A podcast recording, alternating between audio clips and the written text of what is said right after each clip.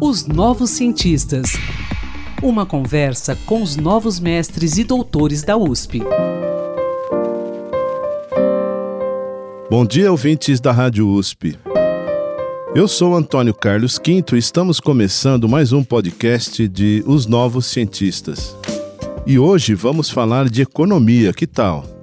Nossa entrevistada é a publicitária Kate Domingos Fernandes. Apresentou na Escola de Comunicações e Artes, a ECA, aqui da USP, a pesquisa intitulada Modelo de Adoção de Open Banking: Motivadores e Barreiras que Influenciam o Potencial Adotante. Apesar de se tratar de um estudo na área econômica, a pesquisa foi realizada lá na ECA, na área de interfaces sociais da comunicação. Bom dia, Kate. Um prazer tê-la aqui nos Novos Cientistas. Tudo bem? Bom dia, Antônio Carlos. Prazer é meu, viu, de estar aqui com vocês. Muito obrigada pelo convite. Explique para gente uma pesquisa da área econômica apresentada na Escola de Comunicações e Artes, a ECA aqui da USP. Quando eu comecei a estudar Open Banking, Antônio Carlos, é, hoje também chamado de Open Finance, né? O ouvinte deve ter escutado já bastante esse termo. O meu objetivo era enxergar como os consumidores, é gente como eu e você, que tem conta bancária, que usa cartão, que pega empréstimo, eu queria entender como essas pessoas iriam aceitar a ideia de uma nova tecnologia financeira na vida delas. E isso é um grande interesse da comunicação e do marketing, que é estudar o comportamento do consumidor em si, as formas de comunicar a ele, as vantagens de aderir a uma nova ideia, aderir a algo que surge para mudar a forma como as coisas são feitas até então. E como eu atuo profissionalmente na área financeira já tem algum tempo, eu já tinha dimensão de como o Open Bank seria relevante né, para a sociedade como um todo. Então, lançar esse olhar próprio do campo de estudo da comunicação e do marketing sobre um tema financeiro me pareceu aí muito relevante e algo que ainda não tinha sido feito, né, uma possibilidade de enriquecer a discussão. Bacana, Kate. Agora eu quero que você fale para o nosso ouvinte o que é o Open Banking e desde quando ele está vigente aqui no Brasil. Isso, essa é uma grande pergunta. É, falta muito conhecimento ainda né, sobre Open Banking. E esse termo é, é, um termo em inglês que significa sistema financeiro aberto. Então, o Open Banking, ele nasce da premissa de que os dados financeiros pertencem ao cliente e não às instituições, não aos bancos que coletaram esses dados. Então, eu vou dar um exemplo. É, você tem uma conta no banco X já faz 15 anos. Tem todo o seu histórico financeiro lá, porque além de receber o seu salário na conta desse banco, você tem empréstimo contratado, usa cartão de crédito, tem seguro da sua casa, do seu carro, enfim. É, esse banco sabe que você é um bom pagador, porque você não atrasa os parcelas do seu empréstimo, você honra suas faturas de cartão. Então, esse banco tem todo o seu perfil de compras e gastos. Né? Ele sabe dos seus interesses, do seu estilo de vida. É, toda a riqueza de informações sobre você, todo esse histórico, né, até o surgimento do Open Banking, ele era propriedade do banco e não sua, né, como cliente.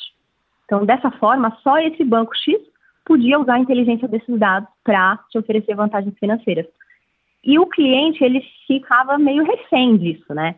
Porque se ele quisesse se relacionar com outro banco, ele precisava abrir conta, e muitas vezes esperar um longo tempo para formar um novo histórico financeiro nesse banco, do zero. É, agora, com o Open Banking, isso mudou muito, porque os dados de histórico financeiro do cliente passam a pertencer a ele, e isso significa que ele é dono dos dados para levá-los para onde ele quiser, para a instituição que ele quiser. Né? E por trazer esse novo paradigma, justamente por isso é que o Open Banking é tão inovador. E, e na prática, ele significa mesmo empoderamento e liberdade para o consumidor. Agora, você me perguntou também, Antônio Carlos, desde quando né, ele está vigente no Brasil. O calendário oficial né, de implantação do Open Banking começou em fevereiro de 21. É, o Bacen chamou de primeira fase né, do Open Banking. Mas foi a partir de agosto de 2021 que começou o que a gente chama de segunda fase do Open Banking, que foi é, a fase mais importante, né, até agora, digamos assim, porque aí o cliente passou a poder compartilhar de fato seus dados nesse momento aí dados de conta, de cartão, de operações de crédito, enfim. É, e aí tem mais duas fases previstas né, para o Open Bank até a total implantação, então é um processo aí meio longo. Legal. Em sua pesquisa você testou um modelo também aí para adoção do Open Banking no Brasil. Esse modelo que você testou, de repente, ele contempla, contempla tanto as instituições quanto os clientes, de uma forma geral? É, na verdade, esse modelo que eu criei, ele foi testado com usuários de serviços financeiros reais. Então, ele é voltado para o usuário. Né? O objetivo do modelo foi mapear quais são os principais pontos, né, os mais importantes, para se comunicar aos brasileiros, é, com o objetivo de levá-los a adotar essa inovação no seu dia a dia e a compartilhar os seus dados né, para que o Open Banking venha de fato a se popularizar, a ser um sucesso no Brasil. Então, o primeiro e o mais importante ponto né, trazido pelo modelo é o empoderamento. Esse empoderamento do cliente que eu já citei aqui. Né? O modelo que eu testei, é, ele provou que para o brasileiro aceitar né, a inovação Open Banking é, e decidir fazer uso dela, o mais importante é que ele entenda o quanto o Open Banking coloca o poder nas mãos dele como consumidor. Dá ele autonomia para fazer o que ele quiser com os dados, histórico financeiro, usar mesmo esse histórico ao seu favor. Né? E um outro ponto relevante que o modelo trouxe foi a necessidade de tocar no assunto segurança, é mostrar que o Open Bank é seguro, é algo fundamental, porque nós estamos falando de dinheiro. Né? E mesmo ah, com toda a segurança que a gente vê hoje no sistema financeiro, persiste o medo de fraude, né? esse medo é grande. Nós estamos falando também de dados do cliente, informações muito relevantes sobre ele. Então, naturalmente, as pessoas vão manifestar preocupação com privacidade. Né? E aí, esses são dois né, dos pontos que o modelo traz, empoderamento e segurança, mas tem outras variáveis também.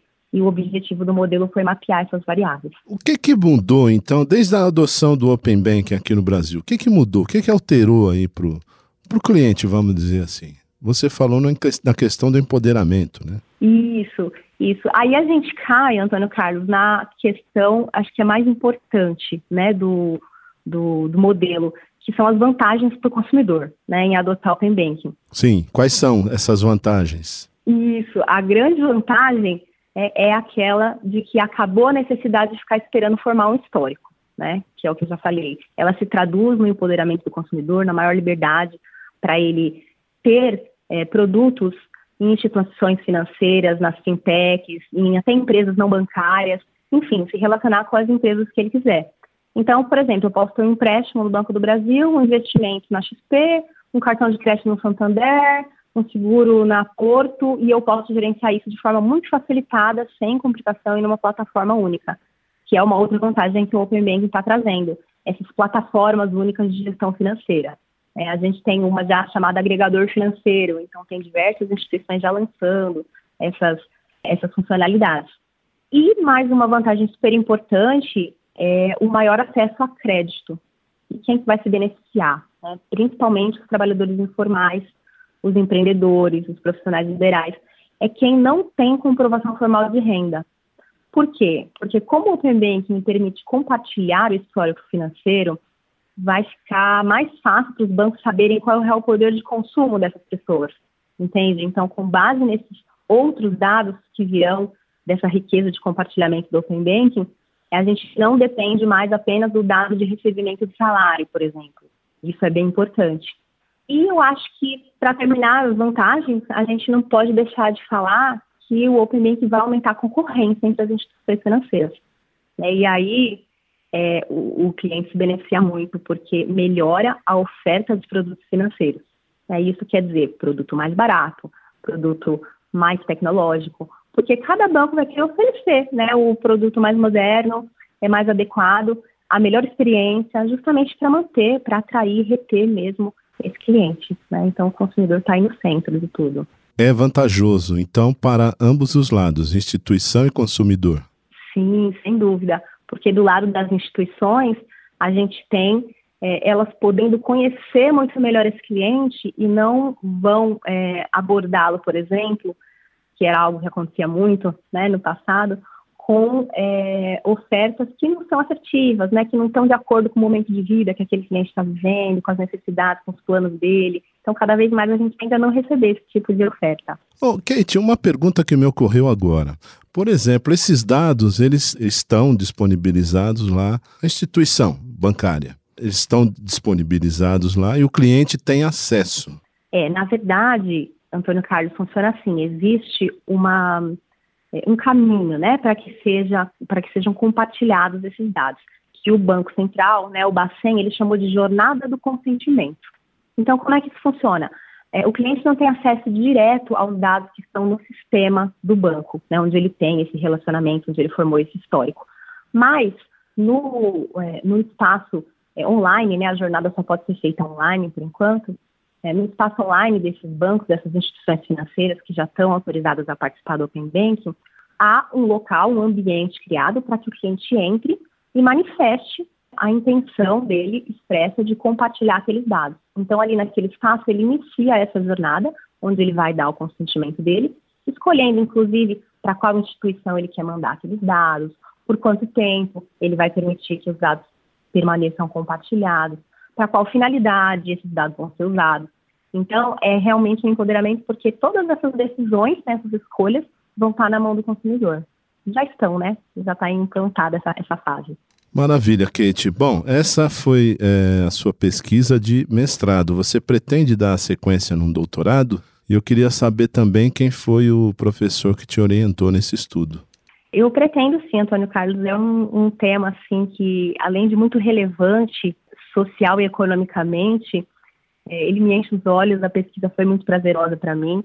E eu iniciei essa pesquisa com a orientação do professor Luli Radfarer, lá da ECA, mas logo no início da pesquisa, por uma questão de afinidade de temas, e ainda no momento de definição mesmo, né, dos métodos que eu ia utilizar, eu contei com a orientação do professor Otávio Freire, bem de perto, o professor Otávio Freire, que é hoje vinculado às unidades FE, a EASH e também a ECA lá da USP.